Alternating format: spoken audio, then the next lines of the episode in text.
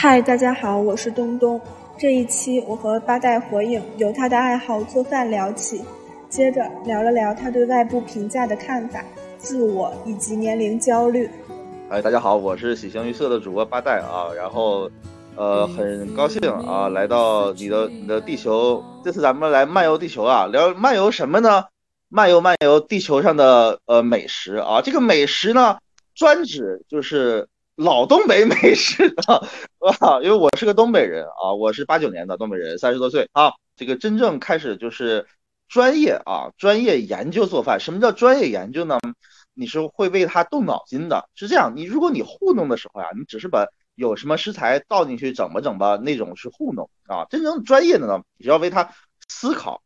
相信“思考”这个词大家都不陌生啊，就是你真正用来思考的时间开始，其实是呃逐步的呃在增加，甚至有时候你前期准备的时时间、思考的时间大于你真正动手炒的时间，这就意味着你真正进入到专业的做派领域了啊！所以我真真正的专业做派领域，可能也就是两三年这个功夫。我想好奇的问一下，就是你说的这个思考，是指思考什么呢？是在哪买菜，买什么菜，就是哪种菜做的比怎么做比较好吃，还是指什么其他的呢？哦，这个思考思考更多的体现在创意上，就是说，你这个菜就是你看了，比如说老东北美食，呃，他给你的一些方法之后，你要根据自己，你要自根据自己的情况来调整嘛，对不对？就是说，哎，他说。这个猪前腿肉，那我用猪后腿肉行不行呢？比如说我用别的肉，呃，羊肉行不行呢？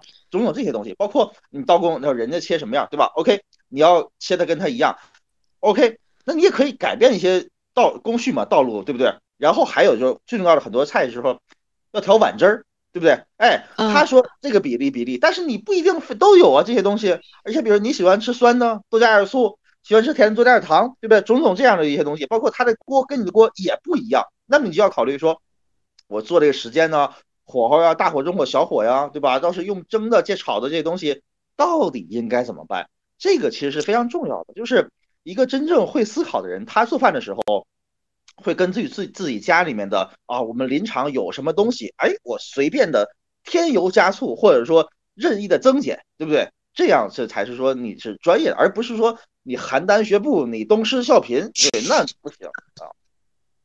原来原来就是专业的学做饭是这样的，就是看见教程还会思考一下，就是他为什么这么教，然后我怎么给他呃进化一下、优化一下。然后像我就是可能只是人家让我干嘛我就干嘛，然后可能就是像你说的邯郸学步，也不一定学得会。哎，你你做饭多长时间了？呃，我我可能就是像你说的那种，就是从毕业可能就就是断断续续的自己做饭，但是，嗯，也就差不多是糊弄吧，就是也没有太多的思考。哎，那你糊弄来糊弄去，你就是，呃，你现在还没有到达我那个那个节点嘛？是吗？你的意思是说，就是我有我是有一个节点，说突然决定我不糊弄了，对吧？你你还没有到达那个节点是吗？嗯，对，我也。就是，嗯，怎么说？我好像也并没有想要到达那个节点，我就觉得我这样也挺好。哎，你你到达那个节点是怎么说？是自然而然发生的一种状态，还是就是哎，就是突然某一天就醒悟了？呃，我这么跟你说，就是呃，世界上有很多的人，他们呃是不太愿意，比如说深刻的钻研某一个东西的，而这种深刻的钻研某一个东西。呃，有可能，呃，它要有一个前提，有一个什么东西驱动着你，对不对？而其中一个很重要的驱动力叫做上瘾，就是跟你上赌博机，呃，包括飞叶子类似的这么一种机制，上瘾就是上瘾会让你对一个东西产生很想钻研的感觉，包括打游戏，对不对？你小时候玩超级玛丽、魂斗罗，对吧？一个上瘾的人，他就会。哎，想过这块怎么跳过去，我这块怎么开枪，我这块怎么躲这个敌人啊？包括小时候下军棋、下象棋啊，甚至打口袋这些东西，你上瘾，你你沉迷它，对吧？咱们现在总讲到一个词，说什么沉迷什么什么无法自拔，对不对？甚至什么国家还有什么反沉迷系统，这种游戏反沉迷系统，对不对？就沉迷其实是顺应人性的。你人天生的有些人的基因里，更多的就会容易上瘾，容易沉迷。那我对做饭，我一开始我只是因为没有深刻的了解它啊，我浮皮潦草的，对不对？我可能一辈子，比如说开车就浑浑噩噩的开车啊，然后啪啪啪啪啪啊，就也不那个提高什么技术水平，是对包包括很多有一个有些人打一辈子麻将啊，就打的稀烂啊稀烂，经常给人点炮，对不对？给也不记牌，也不看牌，对不对？所以他一辈子都是就是这样的。有人天生是这样的，他就是有一种，呃，道法自然那种啊，就是慢性子啊，什么都不管，无所谓啊，也不争个输赢这种基因。但是对于我来说，一旦你让我学一个什么东西啊，我开始入门了，我就会上瘾啊，我就会让自己变成这个领域的一个一个人才，一个更精通的人。我我学什么，包括下象棋。呃，包括打篮球，很多很多，包括爬山，很多时候打网球，对吧？打羽毛球、打乒乓球，你都要都要有一个上瘾的过程。你真正上瘾，你感兴趣了，你就会开始钻研。做饭就是如此。所以这个做饭这个事儿，它并不是你出现在人生当中的一个孤立的个案，它是你一个人整体的一个综合的一个呃内在的一个感情，呃一个对外界的呃应激反应的这么一个一个体现。啊，其实就是你的兴趣点在做饭上，这件事情能让你上瘾，所以你就愿意去钻研它，去思考它。有可能，有可能。哎，就是我很好奇，这个比如说对，呃，对做饭，然后吃饭这件事情很感兴趣，然后很认真，是，呃，你觉得就是你是受到什么影响，然后？是这样的呢，是你就是比如说你父母或者是你朋友，他们都是就是你们大家都是比较喜欢就是喜欢一个东西，然后亲自去饭店吃，而不是点外卖，或者是呃从小父母对待这个做饭这件事情就很认真，然后你被影响了，还是其他的怎样？呃，没有没有，是我自己的就是天赋异禀，跟父母家人没有任何关系。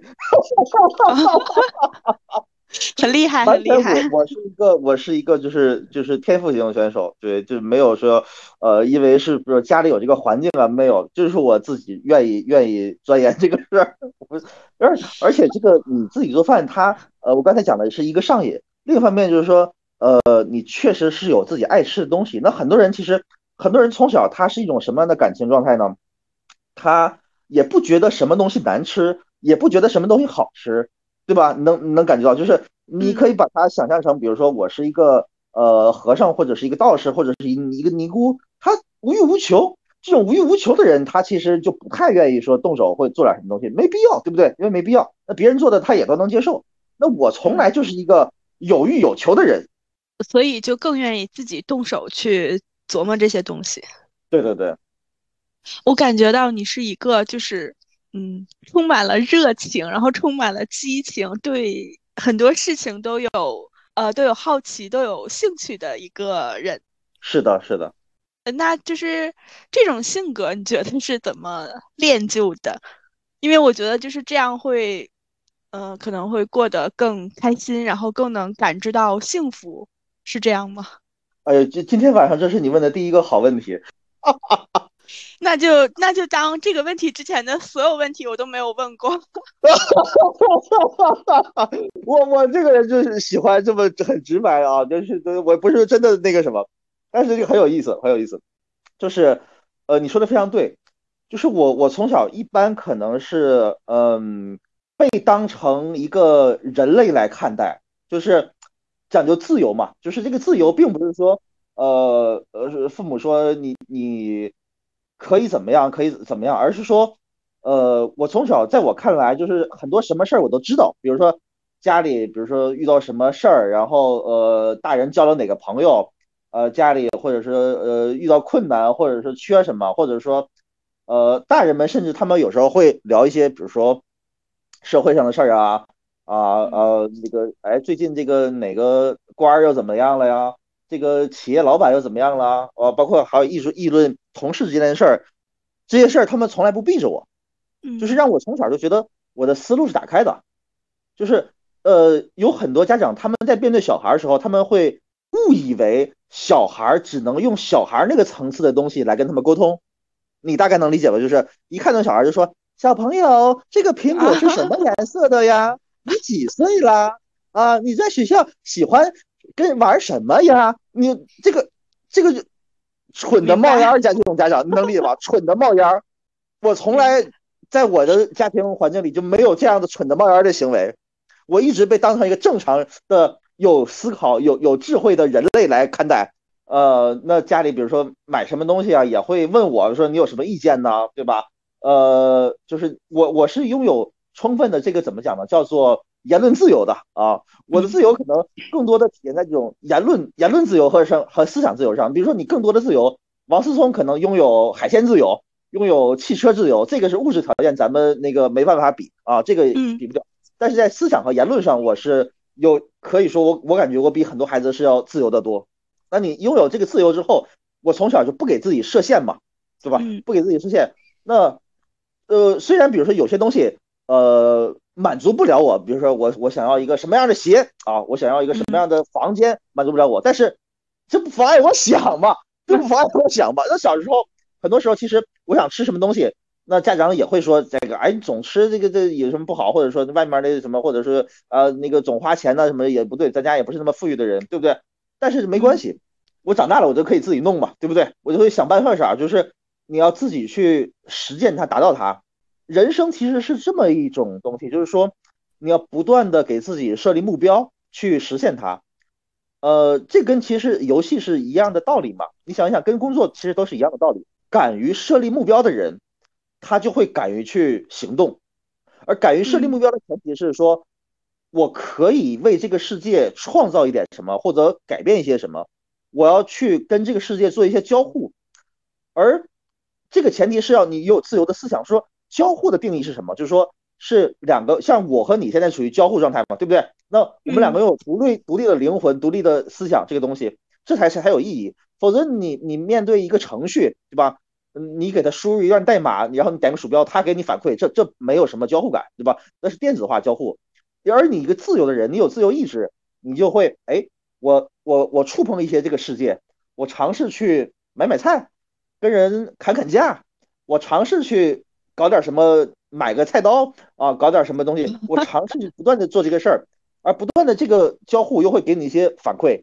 你在这个探索过程中，就像在。打游戏通关一样，那你就会，你这个自由就会得以施展。在我看来，呃，自由并不是说你已经拥有了什么，说王思聪，比如说拥有了一百艘游艇，或者说我租下太平洋十个岛跟我玩，并不是这个，而是是，而是你还敢去探索什么？这个，所以说做饭在我看来是一个不断的探索我的呃世界，我跟世界在做交互的这么一个一个过程，所以它很有趣。我我感觉到，就是你的父母是完全把你当成一个独立的、有思想的一个人，独立的人来看待，然后他们充分尊重你的想法，然后支持你的想法，就使你对世界的一切都很好奇，然后也不会为自己设限，然后做饭只是你就是众多兴趣点的一个，是你探索世界的和世界交互的一种方式之一，只是一种体现，对吧？对对，但是他们也不会百分百支持我，比如说这家里没钱，你 这这这也不会，只是让我自由的表达而已。呃，那那我很好奇，就是你是怎么看待失败的呢？就比如说你有没有，嗯，就是比如说在探索某件事情或者是做某件事情的时候，呃，做失败了，就是没成功，这个时候你会怎么想呢？呃，这个方面其实我做的很差。我很多时候是难以给失败归结一个原因的。当当你难以归结一个原具体的原因的时候，或者找不到这个失败的原因的时候，呃，你就会变得我就不是你啊，我这个我我这个拿我设身处地讲，我就会开始烦躁啊。这是这是我做的很差的一个地方，就是你面对失败的时候，就是我总会想到说，它是为什么嘛，对不对？你你对世界怀有好奇，那你就会。跟感受这个交互，哎，为什么对吧？就为什么到底是为什么失败了？但是很多时候是原因是找不到的，你找不到你就那后来我自我调节方法就是说我找不到呀，我就随便来一个啊，随便来一个，哪个离我最近，我就我就赖到哪个哪个哪块，随便来一个。其实这是一个呃不太成熟，但是还算过得去，糊弄的过过差不多的一一个方法。你可以通过这个调节，对，自洽了就是这个。对对对对对。那如果你恰好能找到这个原因，那就我就很开心。你可以这么说，我本质上我是不怕失败的，本质上是不害怕。但是呃，那在对于失败之后，因为呃，在我看来，我有很多种预案嘛，对吧？你失败的时候要要怎么做，怎么怎么做，怎么做？那最怕就是说你不知道这个情况是怎么出现的嘛。其实呃，很多历史事件，很多人都是这样，比如说那个谁，比如说嗯呃，乾隆看到马尔卡卡尼来了，他没有预案嘛，他不马尔卡尼是个什么鬼？一个一个一个金发碧眼的洋洋人，这什么鬼？他没有这个预案。所以他就不知道该怎么处理嘛，对不对？很多时候，对吧？你你中国人这个整着长矛呃盾牌呢，然后一个英国人拿着长枪就过来了，长枪喷火的什么东西没见过，对吧？你 没有这个怨，对吧？那就很可怕。所以当当你一旦见得多了之后，你就开始有愿了，就就比较，我就觉得是比较比较不太害怕失败的。然后你根据你找到的这个原因，你就一个一个尝试嘛，然后你就会。不断的在在迭代，然后再更新，所以在我看来，失败我我最可怕的是你找不到原因，对吧？找不到原因，所以这个很难除掉。我相信其实很多人在找不到原因的时候，也都是那个不太成熟。但是我特别欣赏一种人，就是说，嗯，找不到原因啊，哎，那就放弃吧。我其实其实我挺欣赏这种人的，就是放弃其实有时候是一种。呃，很成熟的品质，很宝贵的品质，就是该放弃就放弃，挺好的。然后你放弃之后，你的情绪也不会不会受到什么影响，你也不会说难过啊，呃，或者是怎怎么样。这这种品质其实是我一直不太具备的。我我感觉就是，就是你没有把失败当成对你的否定，而是当成了一种进步的机会，就是好像哎，我又找到这个原因，或者是这个方法不行，好像我就是。又前进了一步。哎，你你最近那个在网上刷到那个笑话没？就是有一个考呃公务员或者什么考研的一个题吧，啊，呃一个题，然后就是说，呃这题里面有个例子，比如说小李啊，小李那个比如说在学校学习挺好，但是那个呃期末的什么奖学金或者三好学生没评上啊，然后请问小李现在该该应该怎么做啊？A 小李觉得老师一定是那个有眼无珠啊，老老师那个选别人就是不选我，老师这个呃这个对我有意见，他这个不认他他很坏啊，有眼无珠。那选项 B，那个这个事儿跟我有什么关系呢？啊，就是你们爱评啥评啥吧，也以后不评了啊，以后不管你们没关系了啊。选项 C 啊，选项 C 是呃。呃，你们你们该咋该咋该咋咋地吧，反正我觉得你们就是你们就是一群混蛋啊！你们玩你们的，反正是我也我也不管不管你们了啊，反正是不，我躺平啊！你们爱给我评啥评评啥吧，反正是我躺平了，我不管了。选项 D 是，那我精争取好好表现，我下次还要争取争取老师的认可啊！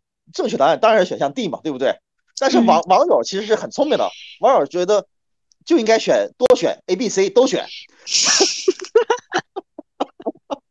其实我我我这这个态度是非常正确的。这个网友其实是群众的眼睛是雪亮的。你面面对这么一个结果的时候，你就应该拥有 A、B、C 这三种状态，那么你就会心态非常好，你过得会非常幸福。只不过，那这个笑话其实这个段子是网友的一种发泄嘛，他们内心知道什么样的是对自己更好的一种一种心理状态，但只不过现实生活告诉我们，啊，现实中老师比如说是一个强权，你的领导他关系着你的绩效奖金，关系着你一切。你不得不在乎他，对不对？你包括很多时候，你的男朋友、女朋友，他也会评价你，你也不得不在乎他。甚至比如说你的孩子，对不对？你你甚至也会评价你，我是不是一个好爸爸爸、好妈妈，也会评价你。你的朋友，很多人就会在意你的评价。但所以说，很多人其实并不能把这种这种心态，选 A、B、C 这种心态贯彻到他的生活当中，而只是在网上这么发泄发泄。但我就觉得，说你做人要做到什么，就是。逻辑自洽嘛，对吧？你你逻辑自洽才是一个是让你就是不会说违心的话啊，不会说虚假的谎言这种东西，然后过着表里如一，你也不是不从来也不用说为了让别人呃怎么评价我而我刻意的去怎么表现，或者我圆一个什么谎用不着。所以我就就我是这里就是鼓励大家说，就要按照选 A、B、C 这三种态度来来人生，哎，那那就是那那你平时呃在生活中或者是就是是怎么应对这种外部的评价的呢？比如说就是有一个。呃，就比如说我是你的老板，我就说你这个工作能力就是不行，你这个表现就是很差。就是当你听到这句话的时候，你会呃做出什么反应？你会怎么想呢？我特别好奇这个。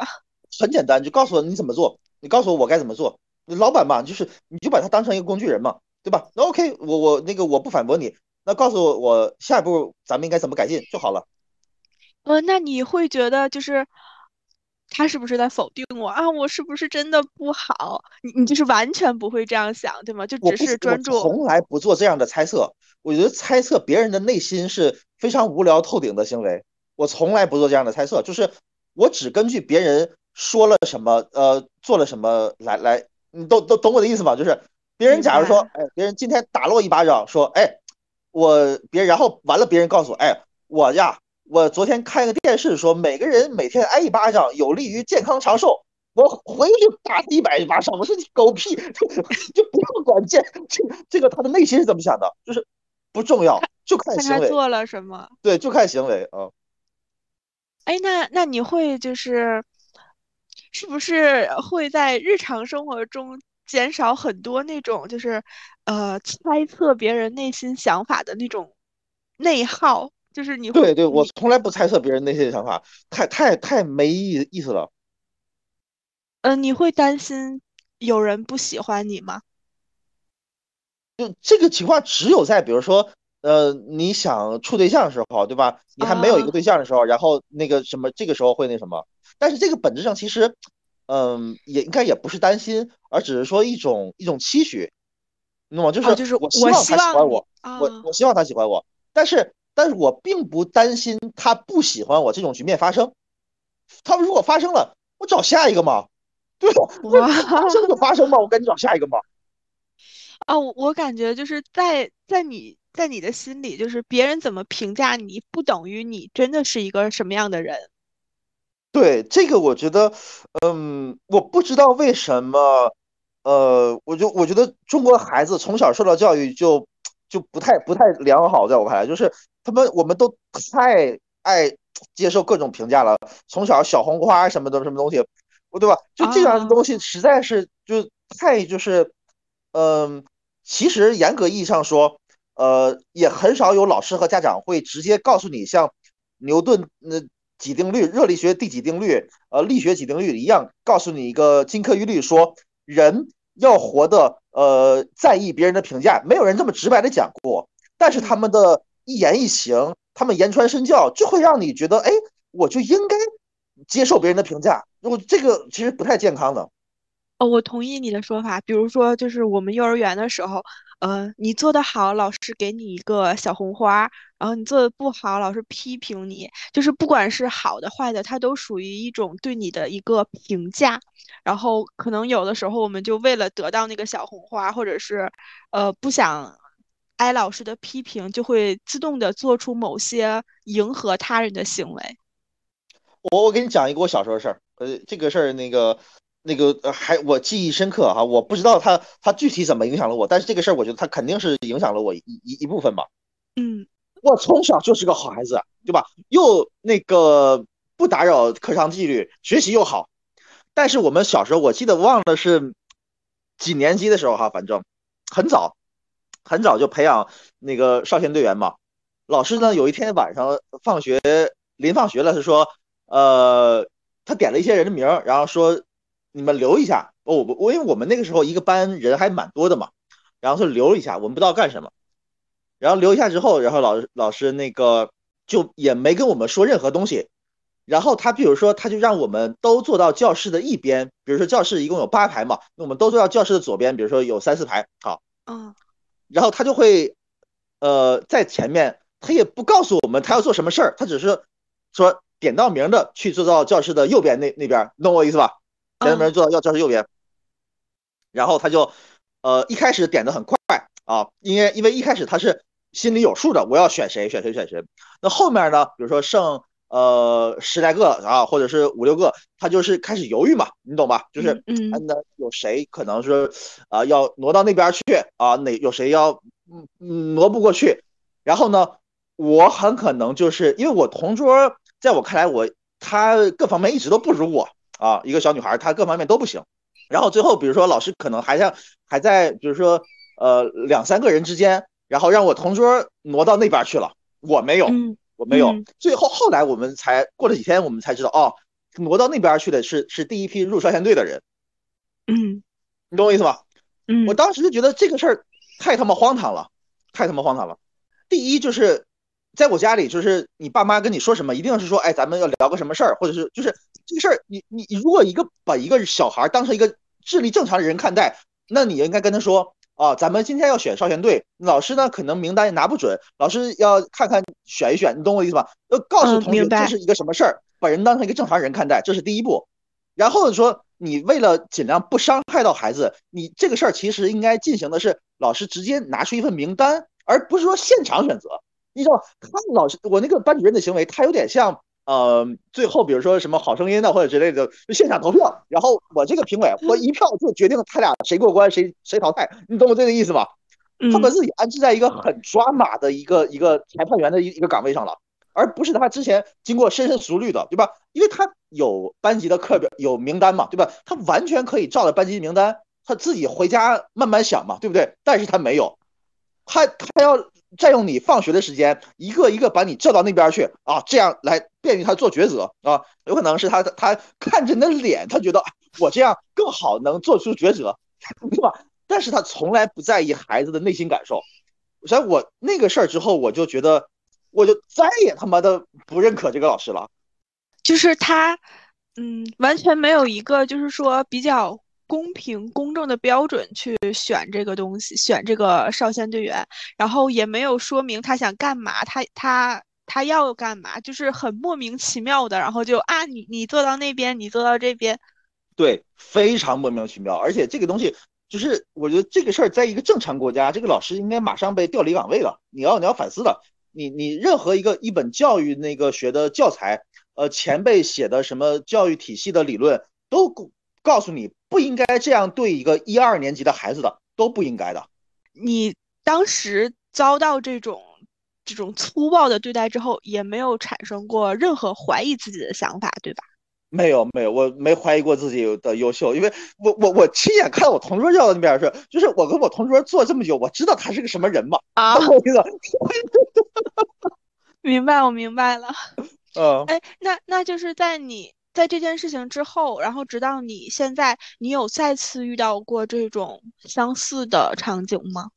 呃，很多很多呀，比如说我参加脱口秀比赛，你懂我的，我参加播客比赛，很多很多很多这样的场景，但是没有这么抓马啊，因为毕竟嗯。这个都还是那个就是呃那个，因为那个小学那个那个环境就是他老师他的他的权力是至高无上的，你懂吧？你现在很嗯。多时候，呃，他那个呃主主办方啊大赛的，他他其实是他也不敢把你彻底惹毛的啊，就这种这种，啊，嗯。嗯，哎，就是我还很好奇，就比如说，嗯、在你小学发生了这件事情，然后后面又发生过很多类似的事情，当你一次一次遇到这种事情的时候，嗯，就比如说你遇到了五次这样的事情，那在第六次的时候，你是呃怎样说服自己再去参加？你你会害怕，会担心说啊，再次遇到这种抓马的事情吗？还是说就是很自然而然的就去了？没有，完全不担心。首先就是我经历过小学那个事儿之后，我就我就看透，我就有我有一种就是就是对所谓的裁判员这个角色，我我就是呃云淡风轻了，你懂我意思？就是你就是一个小丑嘛，了。对你就是一小丑。所以说你不管是第二次、第三次还是第五百次，在我看来没有没有什么区别啊。你觉得就是你很看不起他们，然后你又要不是去，不是不是，啊我不是说看不起所有的评审员啊，比如说嗯有些，比如说那个比赛，他那个评审还是蛮好的。我不是说那所有的那个，有你有就是你公平公正能讲出一套理论的，比如说我举个例子，比如说呃前两季脱口秀大会那个罗永浩，他我觉得他点评的非常好嘛，我非常喜欢他，对不对？啊啊，我我我也是，呃，就是我我好奇的是，就是当当比如说在你小学的那个场景下，这个老师这么做了，然后你也很讨厌他了，那你之后是怎么和他相处的呢？就是我觉得和一个讨讨厌的人，然后这个人的，就是在当时那个场景来说，他的权力很高，然后你又不得不和他相处，那你是怎么做的呢？呃，也也没有什么特别做法，好好学习呗。啊，就是自己做自己的。对，因为我家里也就从来不说给老师送礼，甚至我爸妈，呃，因为很多孩子是这样，很多孩子家长他们的爸妈会偷摸给老师送礼，然后让老师暗中关照孩子嘛，这样就是不告诉孩子怎么回事嘛。而我爸妈都会呃询问我说，哎，你你在学校你你觉得需要咱们给老师送礼吗？我都说不需要，懂吧？就他们他们觉得是。送不送礼决定权在于在于我，在于我。我说要送，那虽然家里穷，但是也会为了孩子来送。那我说不送，他们就会完全尊重我的意见，就不送，就这么简单。而我所有的选择都是不送，我不会向他们低头。哇，我觉得就是你的家庭真的给了你很多的力量。因为我再给你讲个这个老师的事儿吧。你第一天就是入学第一天，老老师就在黑板上，他就是写了一个。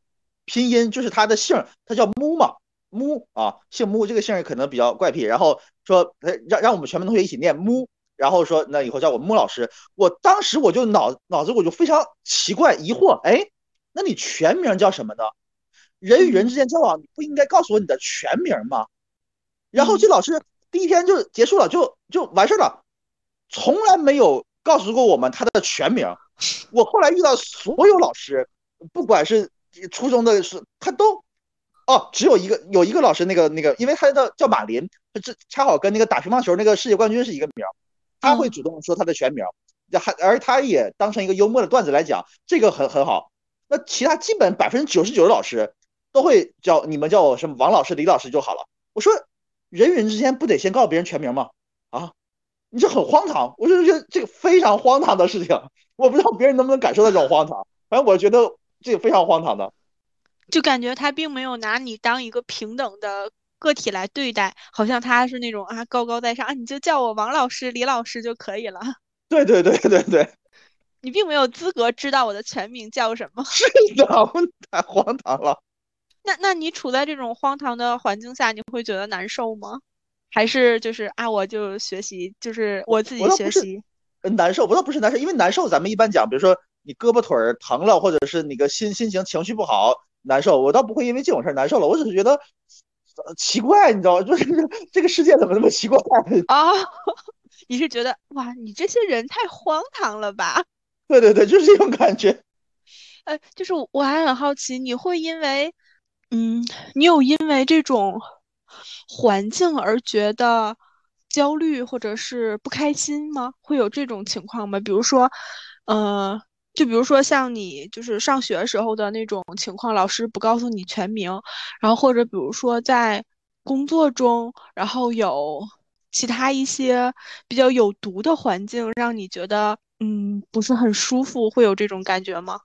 嗯，没有焦虑，就是我是一个就不太焦虑，我只是前面跟你说到那种情况会焦虑，就是说当我失败我找不到原因的时候会焦虑，然后我会马上。随便赖一个，随便赖一个，然后就摆脱焦虑。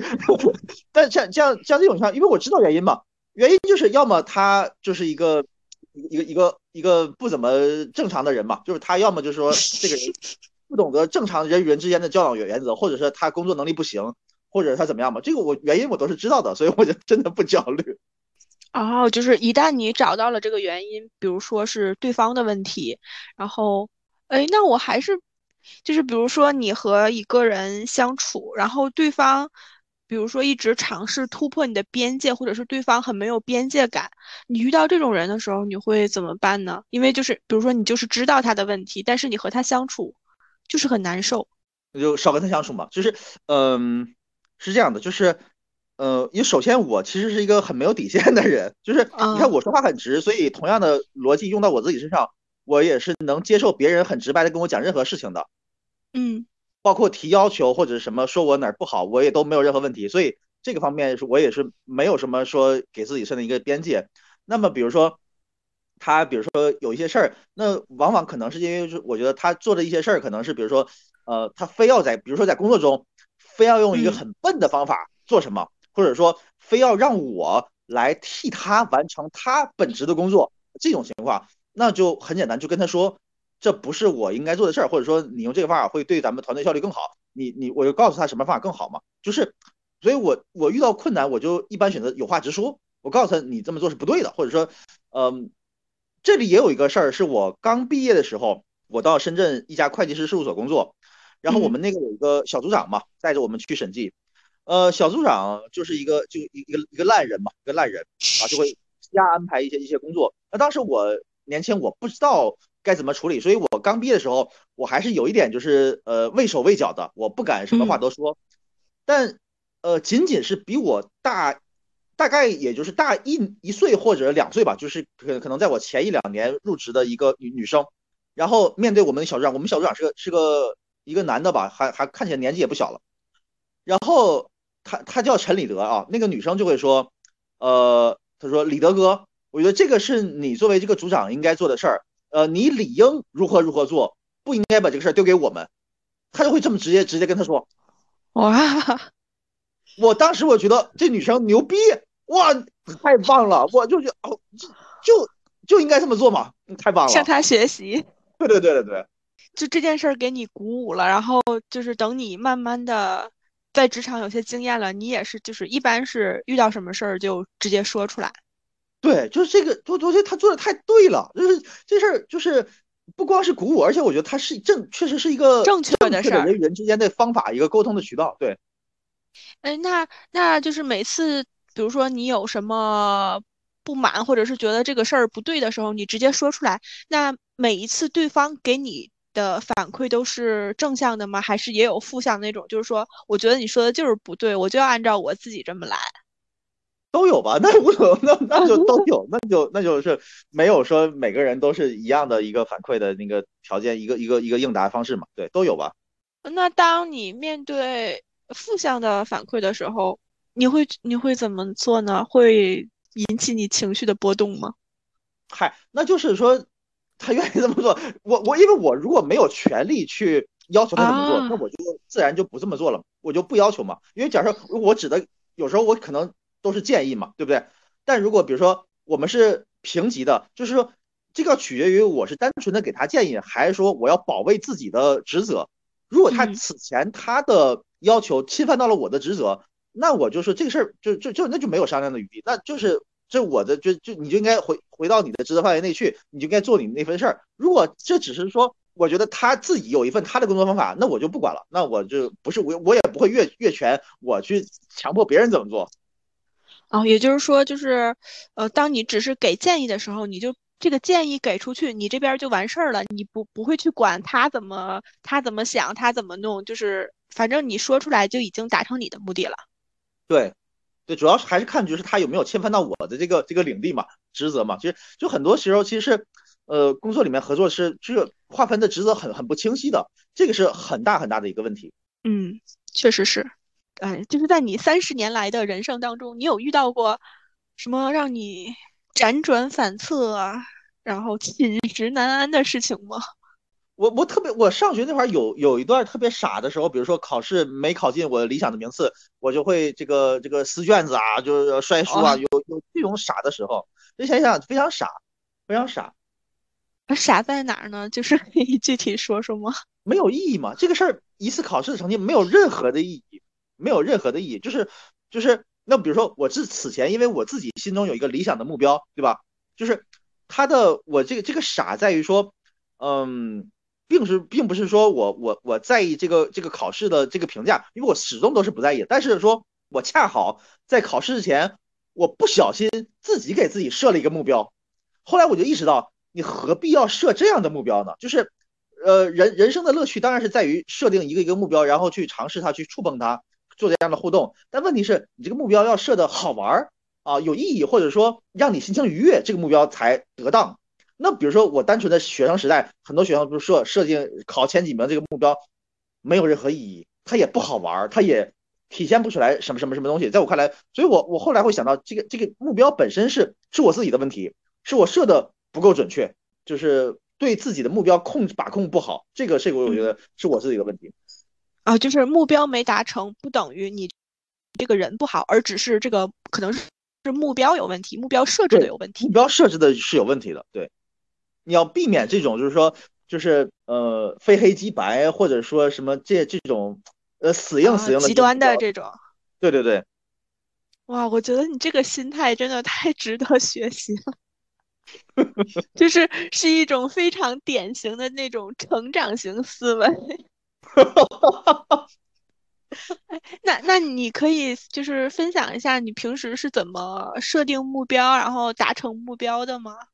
这个这个我真真到你要让我分享，就我也不可能说呃像什么咱们讲一个呃三九九的一堂设定目标管理课，没有这个东西，并没有这样的一个东西。呃，反正就是我感你好像是那种很享受人生乐趣，然后也不会太受外界影响，然后很乐天派的人。嗯，可以这么说吧，可以这么说。然后就是我还有一个关于我个人的小问题。就是你怎么看待年龄焦虑这个事儿？是日坛公园的小伙子采访了一个呃基因方面的一个生物工程师吧，啊，他人在国外做基因方面的研究的。他这里面就呃讲到，人的衰老并不是说一个固定不变的斜率的，它不不是固定不变的，它有会有一个呃突发的一一个时刻，啊，就是你过就平均来讲啊，中位数可能比如说是呃三十四五岁有一次，比如说。比较明显的衰老，然后六十六十一一二，这个可能会有一次比较明显衰老，就是说，呃，这个从科学上讲，大家是有这个研究的啊，有研究，但是也不知道说这个研究到底是可信度是多少，但我相信目前你可以把它理解为可信度大于百分之五十吧，那这么理解。这个事儿好处是，一旦你已经过了一个坎儿之后，你就会觉得，哎，那在未来的十几年里，其实我都不会有特别明显的衰老。哇，这个角度，对吧？这是好处，对吧？那坏处就是说，啊，就是你会有一个一个坎儿，所谓的坎儿等着你，对不对？坏，这是一个坏处。所以我想问的说的是，就是你刚才问年龄焦虑这个问题，嗯，是我们如果把它当成一个纯粹的理工类的呃生理学上的一个现象来来研究的话，那这是一个必然发生的事情。我们要探究的只是人在什么时候、什么情况下会衰老。对不对？本质上探究的是这个问题，但问题是这个东西好像也只是一种屠龙之计，甚至没有计，就只是让你找到龙在哪里，找到房间里的大象在哪里，你只是知道什么东西，但是严格意义上来讲，并没有什么东西能延缓这个过程。呃，我个人的观点，你你每天涂的那些所谓的精华那些东西，在我来用处不大。有啊，它的有在只代表在你你的外表，你看起来怎么样怎么样，但是。它仅仅是看起来，一个呃一个皮肤状态很好的人，有可能是手无缚鸡之力的，有可能心肺不太良好，你懂我意思对吧？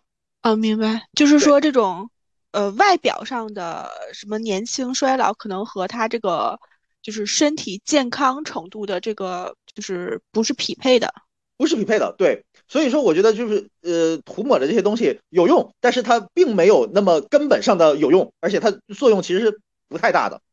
所以你这个东西就是你只看到了龙在那里，你根本没有一个技，你根本没掌握这个技，所以焦虑它首先从理工角度来讲没有任何意义。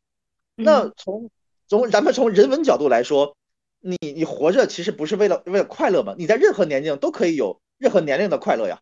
这个东西，我觉得就是，嗯，跟你的年龄快乐和幸福跟你的年龄其实是没什么关系的，对不对？